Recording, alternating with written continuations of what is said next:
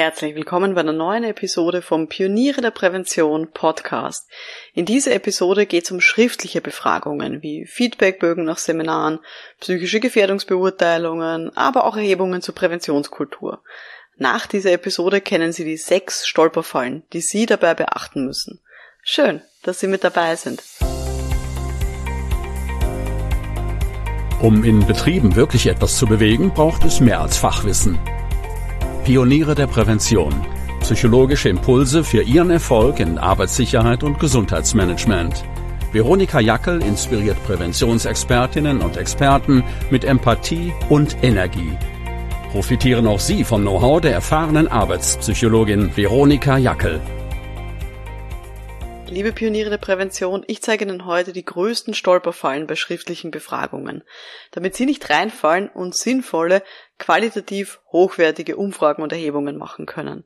Bevor wir loslegen, haben Sie diesen Podcast schon abonniert? Ich weiß, dass Sie viel zu tun haben, wenn Sie diesen Podcast abonnieren, dann bekommen Sie automatisch eine Benachrichtigung jeden Dienstag, wenn eine neue Episode erscheint. Nur so als kleiner Tipp für mehr Bequemlichkeit und mehr Inspiration in Ihrem Arbeitsalltag. Falls Sie schon länger zuhören und den Podcast schon abonniert haben, dann empfehlen Sie ihn doch gerne weiter. Es freuen sich alle über solche kostenlosen Tipps, oder? Eben. Gut, legen wir los. Ich habe in meinem Leben schon so viele Befragungen durchgeführt. Ich übertreibe nicht, wenn ich sage, es waren Hunderte hunderte Befragungen mit zigtausenden Teilnehmenden. Die allermeisten natürlich rund um mein Spezialgebiet, psychische Belastungen in Organisationen. Aber auch über Arbeitszufriedenheit, Kündigungsabsichten, Präventionskultur, Seminarfeedback, Homeoffice und so weiter. Ja, in so vielen Jahren Arbeitspsychologie kommt halt einiges zusammen.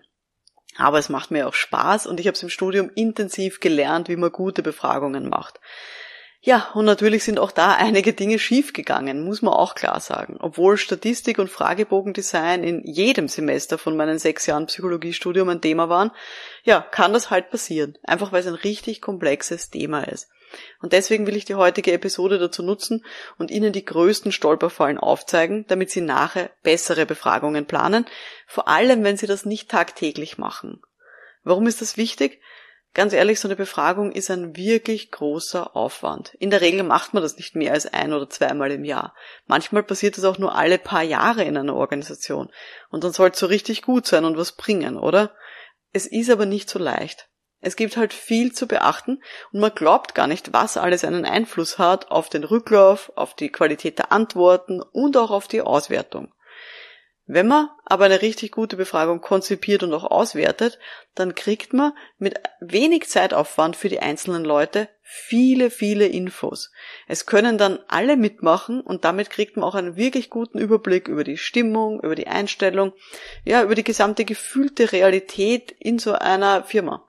Und das ist wirklich ein super Hebel, um danach die Arbeitsbedingungen gezielt zu verbessern. Von dem her schriftliche Befragungen, ich bin ein großer Fan davon, obwohl es natürlich eben viele Stolperfallen und Schwierigkeiten gibt. Gut, legen wir los. Sechs Stolperfallen habe ich hier mitgebracht. Stolperfalle Nummer eins. Die Firma hat keine Idee, was eigentlich gemessen werden soll. Ist für mich ein Klassiker. Eine Firma kommt zu mir, will eine Befragung machen und sie starten sofort mit der Formulierung von konkreten Fragen. Die zeigen sie mir dann auch stolz im Erstgespräch. Das ist dann oft ein Sammelsurium von Formulierungen, die die halt irgendwo im Internet gefunden haben. Manches wird dann inhaltlich doppelt abgefragt, dafür fehlen wieder ganz andere Aspekte und es fehlt überhaupt die theoretische Überlegung dahinter, welches Konstrukt soll überhaupt gemessen werden. Ich mache mal ein Beispiel. Und zwar ist eine Firma zu mir gekommen, ähm, die wollten eine Befragung machen, oder wir haben dann auch eine Befragung gemacht, weil die eine sehr hohe Fluktuation haben oder gehabt haben. Und die wollten herausfinden damals, was das Problem konkret ist. Und ich habe ein Vorgespräch gehabt mit der Personalabteilung, mit dem Betriebsrat und mit der Geschäftsführerin. Und die haben mir erzählt, ja, die Leute beklagen sich oft über so einen hohen Arbeitsdruck und vielleicht ist das ein bisschen ein Thema, warum dann so viele kündigen. Aber die Auswertungen zeigen uns, es gibt keine nennenswerten Überstunden. Gut, das war so ein bisschen die Ausgangsposition. Und dann ging es darum, einen Fragebogen zu entwickeln. Und das ist halt hin und her gegangen zwischen uns und in der ersten Feedbackrunde hat die Geschäftsführerin dann plötzlich die Frage reingeschrieben, ich kann mein Arbeitspensum in der Regelarbeitszeit leisten. Das wollte sie, dass die Leute beantworten. Also, die Frage hätte gelautet oder die Aussage, ich kann mein Arbeitspensum in der Regelarbeitszeit leisten. Diese Frage so zu stellen, bringt nichts, weil wir wissen ja jetzt schon von den reinen Personalzahlen her, die machen nur ihre Regelarbeitszeit. Also, was will ich eigentlich messen? In Wirklichkeit wollte die Geschäftsführung eher dieses Gefühl der Überlastung messen. Also fühlen sich die Leute, als würde sich das nicht ausgehen, als würden sie ständig da hinterherhinken. Aber so war die Frage nicht gestellt.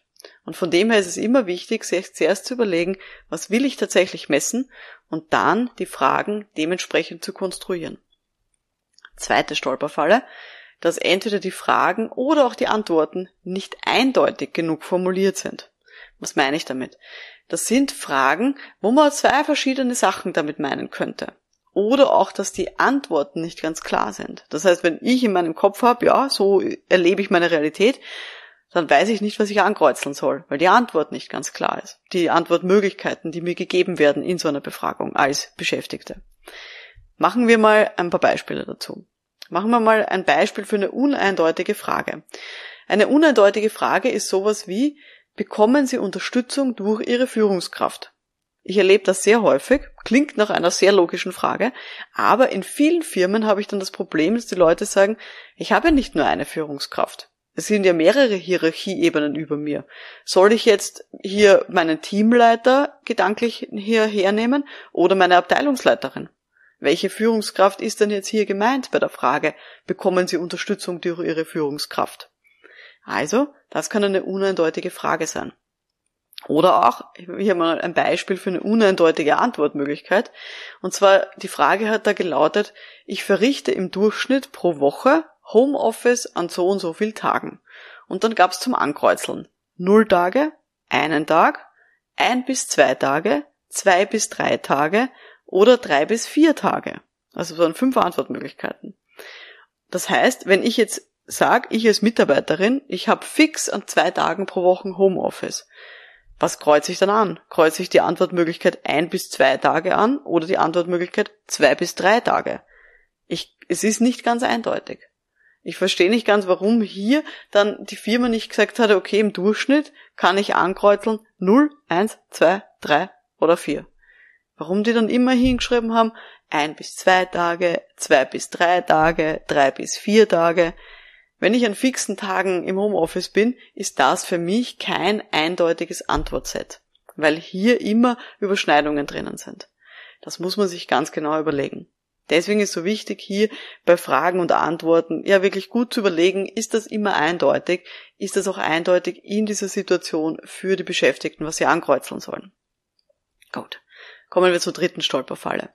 Das ist dann, wenn die Fragen oder die Antworten, die vorgegeben sind, sind in der Regel so Multiple Choice oder Single Choice Antworten, wenn die schon vorurteilsbehaftet sind. Das heißt, wenn so ein bisschen was mitschwingt von der Person, die die Frage stellt. Also wenn die Person, die die Frage formuliert hat oder die Antworten formuliert hat, wenn die nur ja einen sehr eingeschränkten, also eingeschränkten Lösungsraum sozusagen äh, aufmacht. Ich mache ein Beispiel, damit Sie sich vorstellen können, was ich damit meine. Und zwar, ich bleibe bei dieser lustigen Homeoffice-Befragung, die damals ähm, hier auf mich zugekommen ist. Nämlich, ähm, da, es war bei einer anderen Firma, da ist die Frage gestellt worden, was ist der häufigste Grund für eine Unterbrechung im Homeoffice bei Ihnen? Und zwar, ähm, es war eine Firma, die wollten dann eben diese, die, die Homeoffice-Regelung ein bisschen anpassen für die Zukunft und wollten eben wissen, wie die Leute so arbeiten zu Hause. Gut, also, man hatte dann fünf Antwortmöglichkeiten und konnte eben ankreuzen, was ist mein häufigster Grund für die Unterbrechung im Homeoffice.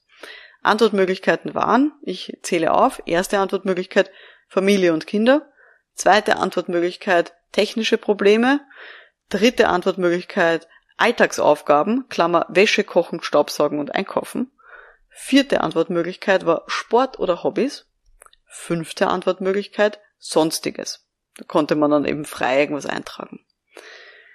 Was suggerieren diese Antwortmöglichkeiten? Hier wird suggeriert, dass die häufigste Grund für eine Unterbrechung im Homeoffice irgendwie im Privaten liegt.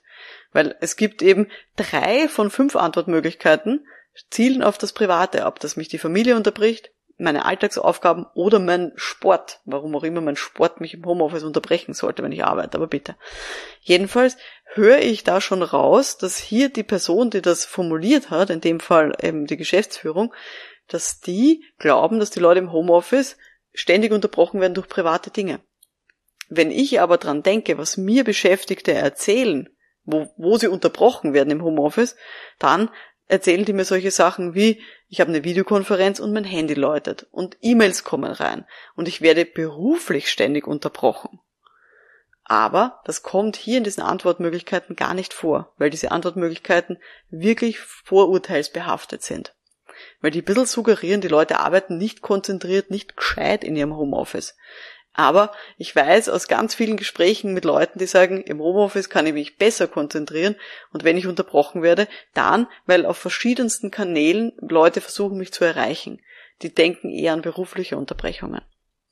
Also, die dritte Stolperfalle bei solchen schriftlichen Befragungen, eine Frage bzw. eine Antwort ist schon in der Formulierung her vorurteilsbehaftet und macht sozusagen diesen Lösungsraum, diesen Antwortraum schon in eine bestimmte Richtung auf und denkt nicht alle Möglichkeiten mit, die hier möglicherweise da sind. Auch auf das muss man aufpassen. Für alle Leute übrigens, nur kleine Info zwischendurch, die schon Mitglieder sind in der Online-Akademie für Pioniere der Prävention. Ich empfehle euch, schaut's mal rein, wenn euch das interessiert, in das Webinar Kennzahlen im BGM. Da gibt's nämlich ganz äh, wichtige Warnungen, die ich gebe zum Umgang auch mit Statistiken und Kennzahlen. Und die sind, glaube ich, auch sehr hilfreich, wenn man schriftliche Befragungen plant. Also für alle, die schon Mitglieder sind, schaut euch das Webinar an in der Bibliothek zum Thema Kennzahlen im BGM. Große Empfehlung. Gut, das waren jetzt mal die ersten drei Stolperfallen. Also erstens, ähm, die Firma hat keine Idee, was sie eigentlich wirklich messen wollen bei der Befragung. Zweite Stolperfalle, Fragen oder Antworten sind uneindeutig. Dritte Stolperfalle, die Fragen oder Antworten sind vorurteilsbehaftet. Gut, kommen wir jetzt zu mehr so organisatorischen Dingen, nämlich Stolperfalle Nummer vier, die wahrgenommene Anonymität ist gering. Das heißt, die Beschäftigten, die antworten sollen, haben das Gefühl, das ist nicht so ganz anonym, was sie da ausfüllen.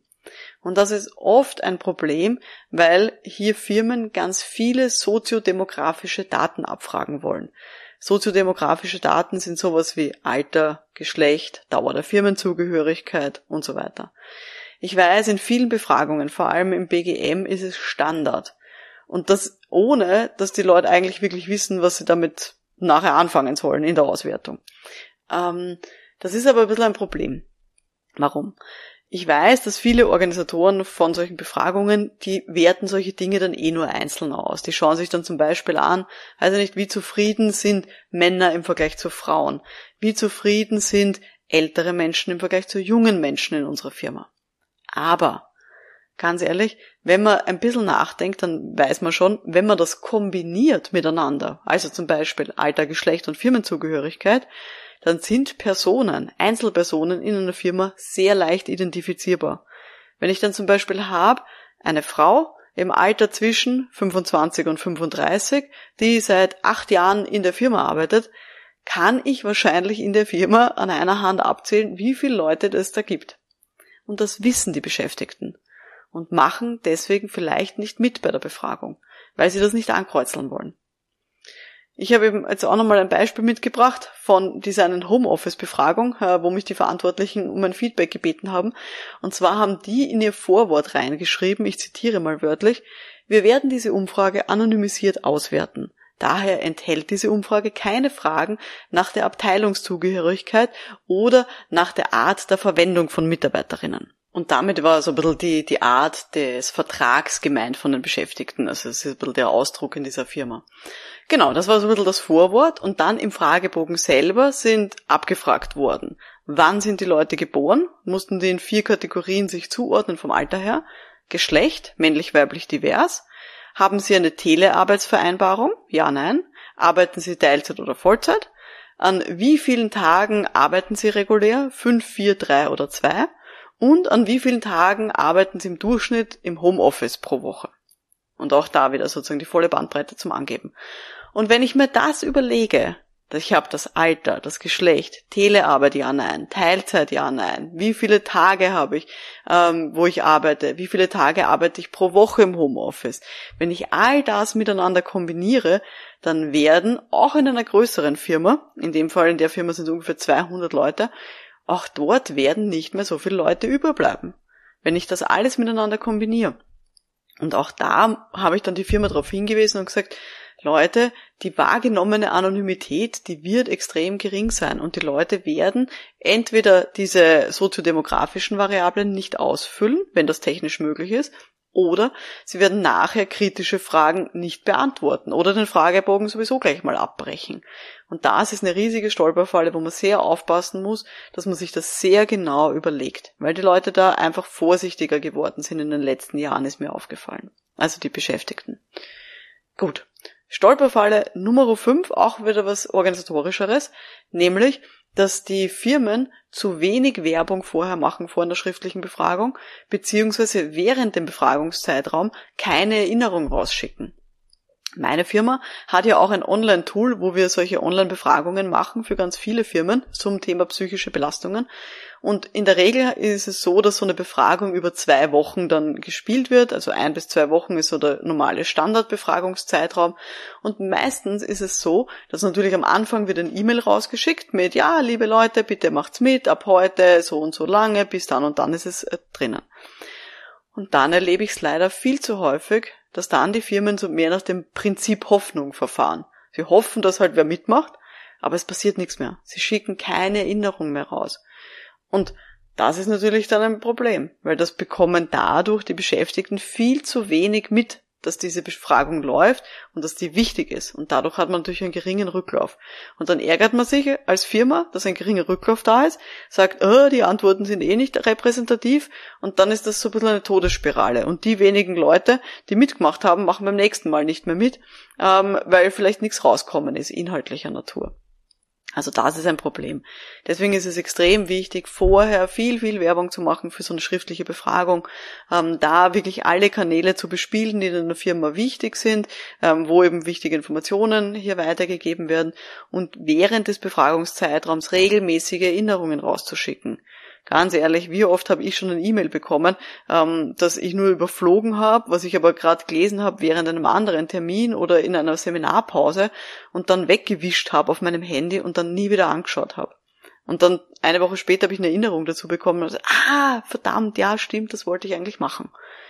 So geht's uns doch ständig. Und gerade bei Online-Befragungen mit E-Mails braucht man regelmäßige Erinnerungen für alle Leute, die dann eben noch nicht mitgemacht haben, damit man einen gescheiten Rücklauf hat. Ganz wichtig. Für alle, die Mitglieder sind in der Online-Akademie, schaut's mal rein dazu zu dem Thema in den Kurs zur Gefährdungsbeurteilung psychischer Belastungen. Da habe ich ein eigenes Kapitel reingegeben zum Thema Projektmarketing. Also im Kurs zur Gefährdungsbeurteilung psychischer Belastungen gibt es eben ein eigenes Kapitel zum Thema Projektmarketing, weil eben diese Werbung vorher und auch die Erinnerungen während der Befragung, die gehören für mich in dieses gute Projektmarketing einfach rein und auf die sollten wir uns ja auch stützen, wenn wir das machen, so eine Befragung. Befragung. Und das sollte man eben richtig gut werden damit. Gut, kommen wir zur sechsten und letzten Stolperfalle bei schriftlichen Befragungen, nämlich, dass man den Leuten keine Rückmeldung gibt über die Ergebnisse oder dass die eben auch wirklich keine Konsequenzen spüren. Was ist das Problem? Wenn dem so ist, dann werden die in den nächsten Jahren nicht mehr mitmachen bei online, also bei schriftlichen Befragungen. Ich kenne das ähm, von ganz vielen Kundenprojekten. Es ist eine meiner Standardfragen in der Projektplanung, dass ich halt die Frage stelle meinen äh, Leuten in der Firma, also meinen Ansprechpartnerinnen, was gab es schon in den letzten Jahren zu dem Thema? Gab es da Befragungen? Wenn ja, wie war der Rücklauf? Und was ist dann nachher passiert? Und manchmal höre ich dann solche Aussagen wie, ja, vor fünf Jahren, da haben wir mal eine Befragung gemacht zu dem Thema, das war kein guter Rücklauf, so unter 30 Prozent. Und eigentlich haben wir dann nichts mehr damit gemacht, weil es eh nicht repräsentativ war. Wenn das passiert, dann weiß ich, ich brauche überhaupt keine Befragung mehr planen. Weil warum sollten denn die Beschäftigten dieses Mal mitmachen? Wenn vor fünf Jahren da eh schon ein schlechter Rücklauf war und offensichtlich die keine Lust gehabt haben mitzumachen, aus welchen Gründen auch immer, und dann ist auch nichts passiert, warum sollten die jetzt mitmachen? Das wird nicht kommen.